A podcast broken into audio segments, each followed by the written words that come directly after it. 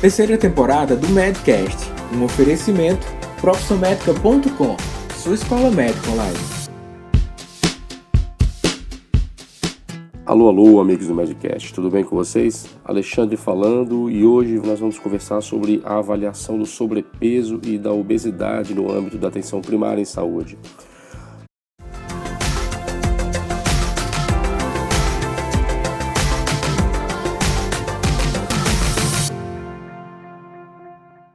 Obesidade e o sobrepeso são questões absolutamente prevalentes no dia a dia, no cotidiano do médico de família e comunidade.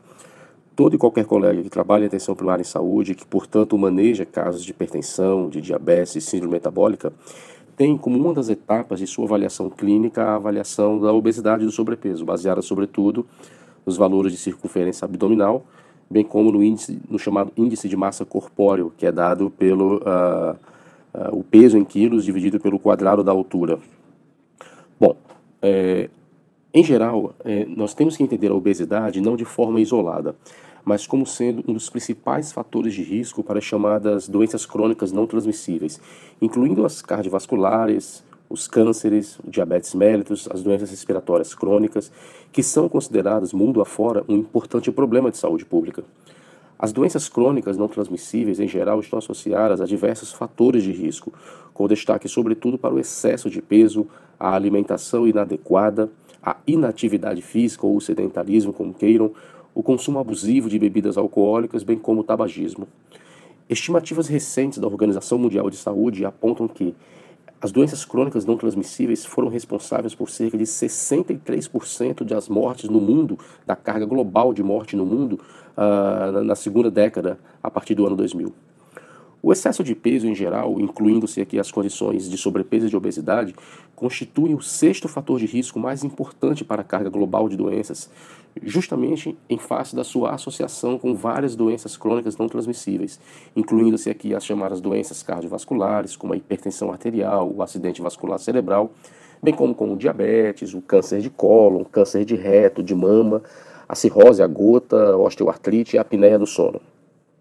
Dados atuais apontam que cerca de um bilhão de adultos esteja com sobrepeso no mundo, e destes, quase metade, cerca de 475 milhões, sejam efetivamente obesos, projetando-se números ainda mais assustadores e impressionantes para a próxima década. Estimativas epidemiológicas e estatísticas apontam que para o ano de 2020, portanto muito próximo, cerca de quatro anos a partir de agora, apontam que cerca de 5 milhões de óbitos serão atribuídos ao excesso de peso. No Brasil, nós temos inquéritos nutricionais bem conduzidos, de base domiciliar, que são repetidos a intervalos variáveis de tempo e que têm mostrado aumentos sistemáticos da prevalência do excesso de peso e da obesidade em vários países, tanto no mundo quanto no Brasil. Desde 2006, nós contamos com um chamado Sistema Nacional de Monitoramento de Fatores de Risco por entrevistas telefônicas, denominado o Vigitel, Vigilância de Fatores de Risco e Proteção para Doenças Crônicas por Inquérito Telefônico. Esse sistema fornece estimativas anuais da prevalência do excesso de peso e da obesidade, além de outros fatores de risco para doenças crônicas na população adulta em todas as capitais brasileiras, além do Distrito Federal. Acerca da atualidade das informações, e aí já um toque prático nosso acerca do estudo do sobrepeso e da obesidade, nós indicamos como fonte de leitura para todos é, os cadernos de atenção básica, publicação gratuita, de download gratuito do Ministério da Saúde, mas que já não é tão recente, era do ano de 2006, e a atualização recente, a mais recente da, da ABESO, a Associação Brasileira para o Estudo da Obesidade e da Síndrome Metabólica, é, que é deste ano, de 2016, que traz várias atualizações legal, legais, bacanas acerca da abordagem, e sobretudo para abordagem prática e útil dentro do consultório. É, se vocês tiverem curiosidade de navegar no site da ABESO, Associação Brasileira para o Estudo da Obesidade e da Síndrome Metabólica, vocês vão deparar com uma ferramenta absolutamente interessante e útil chamado Mapa da Obesidade, onde ele mostra é, os estados brasileiros compostos em suas regiões né, e as cifras epidemiológicas acerca da distribuição de obesidade no Brasil. Para a gente ter uma ideia, na região Nordeste, onde a gente fala, eu falo de Fortaleza, é, a gente tem uma prevalência, um excesso de peso infantil na faixa etária entre 5 e 9 anos de cerca de 28,15%. Portanto, quase 30% das crianças nordestinas entre 5 e 9 anos estariam acima do peso. Entre 10 e 19 anos, essa cifra cai um pouco abaixo de 20% para valores ali em cerca de 16,6%, o que mostra ainda uma prevalência importante de quase, quase uma criança em cinco, né? E o excesso de peso em adultos para a região Nordeste como um todo de 44%.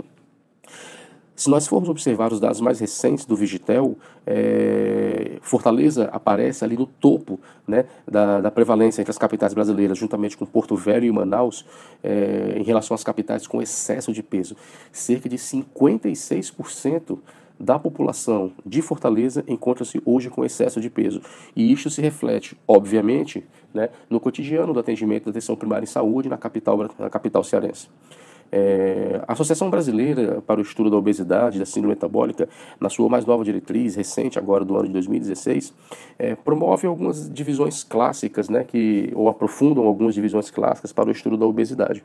Ó, após esse, esses conceitos introdutórios, essa, essa, esses números que apontam a magnitude e a relevância do problema, nós vamos adentrar agora de forma mais uh, aprofundada ao estudo das chamadas medidas antropométricas, ao índice de massa corporal ou IMC, a sua classificação, o seu grau ou classes de obesidade, além da correlação com riscos de doença.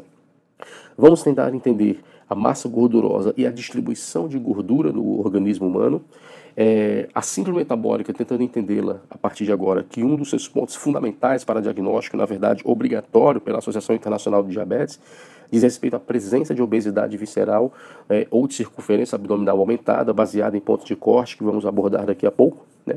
E aponta-se que, em geral, as medidas mais úteis são as medidas combinadas para avaliação da obesidade. Nenhuma avaliação isolada é capaz de, de ser, uh, de ser uma panaceia, de apontar um rumo exclusivo para tratamento e, enfim, para a abordagem do paciente obeso. É necessário avaliar-se combinadamente várias formas, mas duas formas são particularmente importantes no âmbito do consultório, sobretudo em atenção primária em saúde. A avaliação da circunferência abdominal aumentada em associação ao índice de massa corpórea. Existem as chamadas também fases de intervenção para o tratamento da obesidade. É, e aí você tem as, as, fases clássicas da história natural da doença, da chamada prevenção primária, prevenção secundária, prevenção terciária. E por fim, a gente vai encerrar esse Medcast hoje é, com as principais recomendações que são emanadas pela ABESO, a Associação Brasileira para o Estudo da Obesidade e da Síndrome Metabólica, que é um total de 11 recomendações. Nós vamos estudar um pouco mais fundo sete delas que são imediatamente aplicáveis no âmbito do consultório da atenção primária em saúde. Bom, enfim, uh, para que o paciente obeso possa ser tratado efetivamente, ou antes disso, para que a obesidade ou mesmo sobrepeso possam ser prevenidos, o status ponderal de peso do paciente, portanto, precisa ser reconhecido. É obrigatório, é mistério para o médico de família e comunidade avaliar a condição de peso do paciente para determinar a presença de excesso de peso ou de obesidade, bem como a necessidade de aprofundamento diagnóstico para avaliação e tratamento. Ora, todo médico de família e comunidade, todos aqueles que, que trabalham, que militam no programa de saúde da família, é, manuseiam pacientes é, relacionados aos principais programas é, do Ministério da Saúde Nacional. Um deles é, por exemplo, hiperdia, né, que diz respeito à condução de pacientes hipertensos e diabéticos. Não há como fazer condução de curto, médio e longo prazo de pacientes hipertensos e diabéticos sem falar da avaliação de obesidade, avaliação do índice de massa corpórea, avaliação da circunferência abdominal. Em geral, a medida de massa corporal mais tradicional é o peso isoladamente ou peso ajustado para a altura. Mais recentemente, tem-se notado que a distribuição de gordura, entretanto, ela é mais preditiva para a saúde, ela se, se correlaciona melhor com níveis de saúde. A combinação de massa corporal com distribuição de gordura é provavelmente a melhor opção para o preenchimento da necessidade de avaliação clínica, portanto, a avaliação combinada da circunferência abdominal com o índice de massa corporal.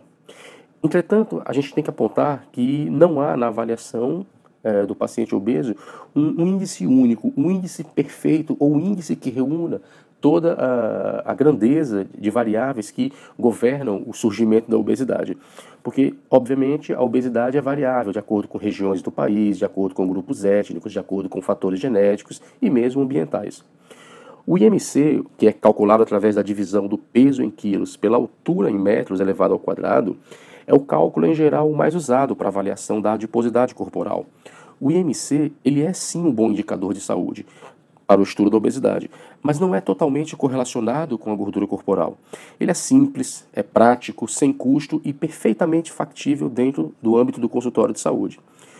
Pode haver diferenças na composição corporal em função do sexo, em função da idade, em função da etnia, no cálculo de indivíduos sedentários quando comparados a atletas, na presença de perda de estatura em idosos devido à cifose, né, a, a, ao envergamento da coluna vertebral em pacientes idosos, em pacientes edemaciados, né, pacientes com edema, portanto, que têm um ganho ponderal mais recente. O IMC, entretanto, ele não distingue massa gordurosa de massa magra. Ele pode inclusive ser menos preciso em indivíduos mais idosos em decorrência da perda de massa magra, bem como da redução do peso, e superestimado em indivíduos de complexão física mais avantajada, indivíduos musculosos, indivíduos atléticos. O IMC, portanto, não reflete a distribuição da gordura corporal. A medida da distribuição de gordura ela é absolutamente importante na avaliação do sobrepeso e da obesidade, porque a gordura visceral, aquela que é mais protuberante é, em topografia intraabdominal, ela é um fator de risco potencial para doenças, sobretudo as cardiovasculares, independentemente da gordura corporal total. Indivíduos com o mesmo IMC, portanto, podem ter diferentes níveis de massa gordurosa visceral. A distribuição de gordura abdominal é claramente influenciada pelo sexo. Nos homens, há uma, há uma preponderância, há uma tendência genética de que o acúmulo de gordura se dê mais a nível central. Nas mulheres, por um outro lado, o acúmulo de gordura tende a ser mais periférico, portanto, as mulheres tendem a ter os braços mais cheios, é, região das coxas, região do bumbum um pouco mais proeminentes. Ah, de modo que para, para um, algum acúmulo, né, algum acúmulo de gordura corporal, o homem tem, em média, o dobro do acúmulo de gordura abdominal em relação à mulher antes da menopausa.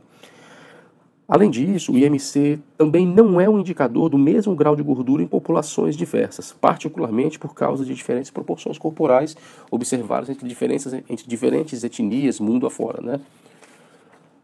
Na população brasileira, é, tem se utilizado a tabela proposta pela Organização Mundial de Saúde para a classificação de sobrepeso e obesidade. E o uso desta tabela é, apresenta as mesmas limitações que a literatura já aponta, posto, posto que é baseada sobretudo no índice de massa corpórea. Ela apresenta, no entanto, semelhante correlação com as comorbidades que são descritas é, pela epidemiologia mundial.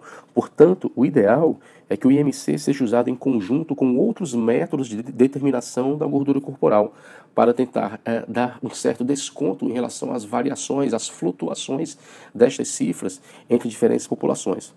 A combinação do IMC, portanto, com medidas de distribuição de gordura pode ajudar a resolver alguns problemas do uso do IMC isoladamente. E que pontos de corte, Alexandre, nós utilizamos dentro do consultório para determinar ou para fazer diagnóstico, abordagem inicial de sobrepeso e obesidade? Do ponto de vista do sobrepeso e obesidade, é, o ponto de corte vai de 25 a 29,9. Pacientes que possuem IMC entre 25 e 29,9 são ditos como portadores de sobrepeso ou pré-obesos, apresentando risco de doença pouco elevado. Aqueles pacientes que possuem o IMC entre 30 e 34,9 apresentam a chamada obesidade grau 1, já possuindo aqui, neste, neste grupo, é, um elevado risco de desenvolvimento de doenças, sobretudo as cardiovasculares. Aqueles pacientes que apresentam IMC entre 35 e 39,9 apresentam a chamada obesidade grau 2 e o risco de doença, sobretudo cardiovascular, muito elevado. E aqueles pacientes com IMC maior ou igual a 40 apresentam a chamada obesidade grave ou grau 3 e apresentam um muitíssimo elevado risco de desenvolvimento de eh, doenças cardiovasculares. Convenciona-se, portanto, chamar de sobrepeso aquele IMC que flutua entre 25 e 29,9 e obesidade, o IMC maior ou igual a 30. Existem gráficos também de IMC padronizados para a faixa etária pediátrica. Em geral, a tabela de IMC da Organização Mundial da Saúde, que também é utilizada pela ABESO, Associação Brasileira para o Estudo da Obesidade e da Síndrome Metabólica, ela em geral ela, ela é verdadeira para adultos maiores do que 18 anos. Para pacientes na faixa etária, na faixa etária pediátrica, é, existem variações do, é, do IMC com o próprio peso, com a própria altura ou com a própria idade da criança, não sendo adequado à aplicação direta da tabela. O diagnóstico e o tratamento do sobrepeso e obesidade em crianças e adolescentes são considerados, em geral, um capítulo à parte. Né? Então, em geral, quando a gente se debruça sobre o estudo científico da obesidade, nós, em geral, estamos falando de obesidade em adultos, para uso da tabela da Organização Mundial da Saúde e da, e da ABESO. Para crianças, existem as chamadas é, Score Z ou tabelas de Score Z, que são é, baseadas em distribuições de percentis de acordo com peso para estatura, peso para idade. Né? E há que se levar em conta também que, por exemplo, existem variações específicas da população infantil, como as crianças portadoras de síndrome de Down, que têm taxas de obesidade, em geral, mais elevadas do que das crianças da mesma idade, devido a uma variedade, a uma diversidade de mecanismos, tanto fisiológicos quanto tendências próprias de comportamento. Os médicos da atenção primária, os médicos de família e comunidade, portanto, devem aprender a avaliar apropriadamente essas crianças para identificar alterações e garantir intervenções baseadas em nutrição individualmente adaptada, bem como a participação segura em atividades físicas, posto que sabemos que uma parte importante dos pacientes portadores de síndrome de Down são também portadores de cardiopatias congênitas. No âmbito nacional, no âmbito do Brasil, o Ministério da Saúde define que o idoso, que é aquela população acima de 60 anos ou mais, ele foge um pouco da tabela tradicional da ABESO e da OMS, apontando que o IMC normal varia entre 22 e 27, sobretudo explicado pela redução da massa magra e o maior risco de sarcopenia é, tentando puxar um pouco é, a memória sobre o que é sarcopenia, a, sarcopenia diz respeito a uma síndrome orgânica do idoso relacionada a uma diminuição de massa, de força muscular e de desempenho muscular, além de incapacidade física. Em relação à massa gordurosa e à distribuição de gordura, tem-se que a relação da, da, circunferência abdominal com a circunferência do quadril, ela era inicialmente, nos estudos de obesidade, a medida mais comum para avaliação da obesidade central. Mas há cerca de duas décadas passadas, reconheceu-se que ela pode ser não tão útil assim como uma medida relativa e apresenta, portanto, limitações para o uso clínico. No entanto, na população brasileira, o RCQ, a relação entre a circunferência abdominal e a circunferência do quadril, demonstrou também uma associação epidemiológica e estatística importante em relação ao risco de comorbidades.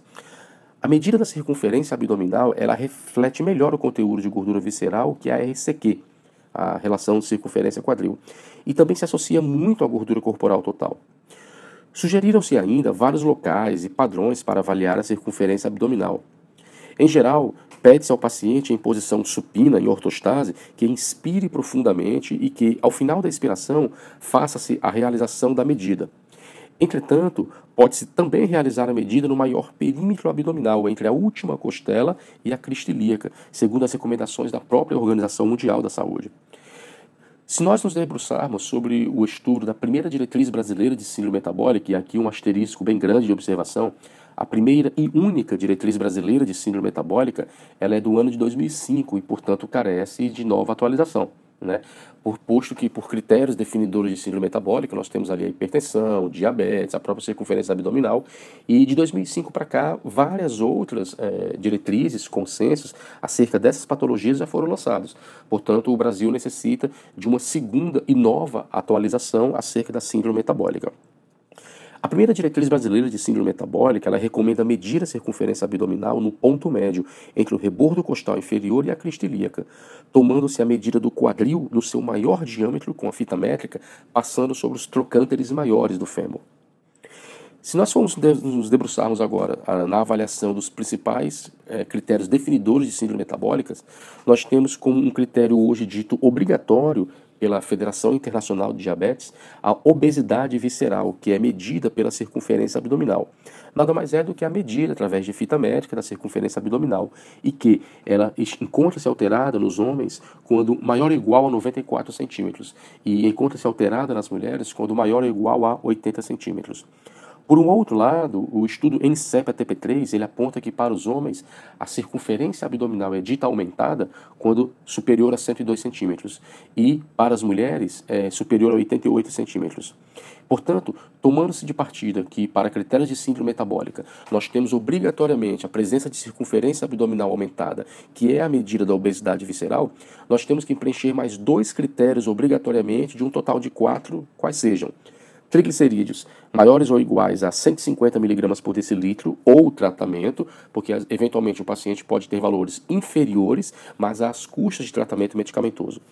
Um HDL inferior a 40 nos homens ou inferior a 50 nas mulheres, uma pressão arterial sistólica maior ou igual a 130 ou pressão arterial diastólica maior ou igual a 85 ou vigência de tratamento. Mais uma vez, com o mesmo raciocínio, que, de que podemos encontrar níveis pressóricos abaixo destes valores, mas às custas de tratamento medicamentoso. E por fim, uma glicemia de jejum maior ou igual a 100 ou diagnóstico prévio de diabetes. Esses são os critérios atualizados para o diagnóstico de síndrome metabólica, tanto em homens quanto em mulheres, incluindo os pontos de corte da circunferência abdominal como critério obrigatório. Evidências estatísticas mais recentes e bastante robustas, bem conduzidas em estudos multicêntricos com uma quantidade imensa de, uh, de pacientes, apontaram a superioridade atual da relação cintura-estatura sobre a circunferência abdominal e o MC para a detecção de fatores de risco cardiometabólicos em ambos os sexos. A relação cintura-estatura ela tem sido atualmente um preditor melhor do que o IMC do risco de mortalidade e também de anos de vida perdidos para ambos os sexos. Dessa forma, a medida da relação cintura-estatura está sendo cada vez mais utilizada, sendo o ponto de corte 0,5 0,5, 0,5, de modo que as cifras apontam que a cintura deve ser menor que a metade da altura. A relação cintura-estatura, portanto, é uma medida simples para avaliação do risco associado ao estilo de vida e ao excesso de peso em adultos, mas que ainda não é verdadeiro para o estudo das crianças. De modo que, hoje, a avaliação combinada entre a circunferência abdominal e o índice de massa corpóreo é aquela medida clínica mais útil e de mais baixo custo no âmbito do consultório do médico de família e comunidade. A associação da medida da circunferência abdominal com o IMC pode oferecer uma forma combinada de avaliação de risco, ajudando a diminuir as limitações de cada um dos métodos isoladamente. Mas no rastreamento inicial, a chamada prevenção primária, o IMC pode e deve ser utilizado isoladamente. Existem também, obviamente, outras formas de avaliação da obesidade, mas que não fazem parte do arsenal diagnóstico propedêutico de rotina do médico de família e comunidade, como, por exemplo, o peso, a pesar chamada pesagem hidrostática, o peso submerso, a composição corporal por absorciometria com raio-x uh, de dupla energia, o chamado DEXA, técnicas de imageamento com ressonância magnética, com tomografia computadorizada, mas devido ao, ao custo elevado né? E mesmo a questão é, da não evidência é, totalitária, não consenso entre os diversos especialistas, Brasil e mundo afora, elas é, não são indicadas rotineiramente. Existem alternativas, como a estimativa da composição corporal pela somatória das medidas de pregas cutâneas. Entretanto, as medidas de pregas cutâneas elas se aplicam mais para uma avaliação nutricional global do que para uma avaliação de obesidade propriamente dita. Existe também a possibilidade do lançamento de mão da ultrassonografia de análise de bioimpedância, que são inclusive mais disponíveis e menos onerosas. A somatória das medidas das chamadas pregas cutâneas é realizada através de medidas por adipômetro. O chamado adipômetro, que é aquela garra né, que, que vai medir o excesso é, de gordura corporal acumulada ali nas chamadas pregas cutâneas, que podem ser a subescapular, a título de exemplo, a bicipital, a suprilíaca e da coxa, embora bastante popular, é um aparelho relativamente barato e que a gente pode dispor dentro do consultório de atenção primária em saúde, ela é um método claramente influenciado pela habilidade do avaliador, pelo tipo de dipômetro utilizado e, sobretudo, pela, por característica individual de distribuição de gordura corporal típica de cada paciente. A ultrassonografia, por outro lado, ela tem sido bem documentada para avaliar a gordura visceral e apresenta uma excelente correlação com a ressonância e a tomografia, portanto, substituindo estes métodos mais onerosos, podendo medir a espessura do tecido adiposo, bem como tecidos mais profundos nas diferentes regiões corporais. Por exemplo, para avaliação do fígado gorduroso, o ultrassom é um instrumento útil, barato e de acesso fácil.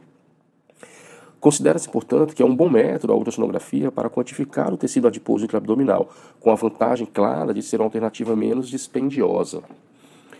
E, por fim, as chamadas recomendações da ABESO 2016, a Associação Brasileira para o Estudo da Obesidade e da Síndrome Metabólica.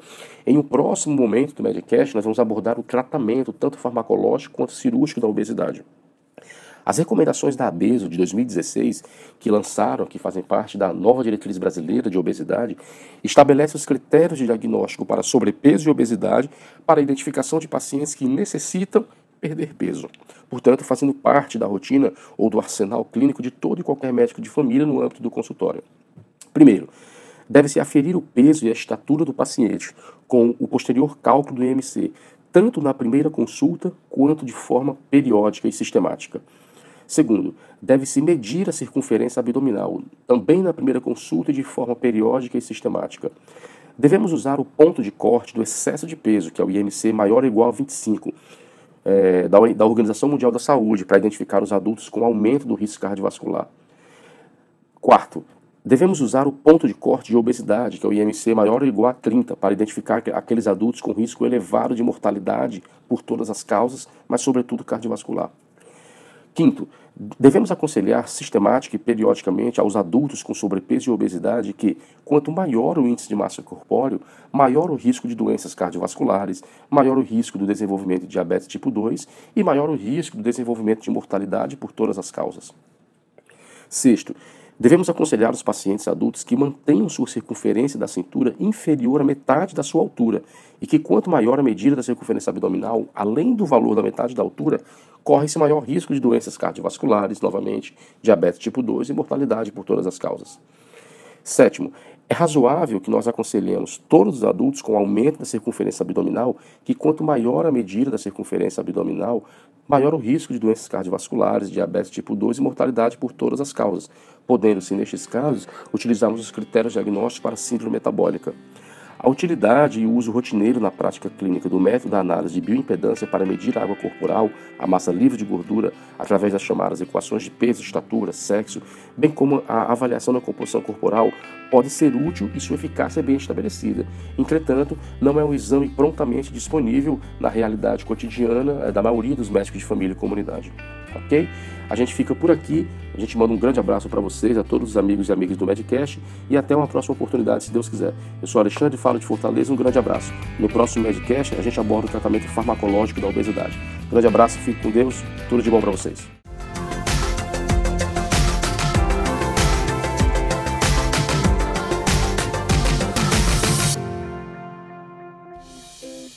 E aí, Medcaster? Espero que você tenha gostado de mais este episódio. Agora, entra lá no nosso blog, profissionmedica.com.br barra blog. Lá você tem a possibilidade de entrar na nossa lista de e-mails. Quem faz parte da nossa lista de e-mails recebe conteúdo adicional, web aulas, conteúdos em textos e e-books. Forte abraço e a gente se encontra lá no blog.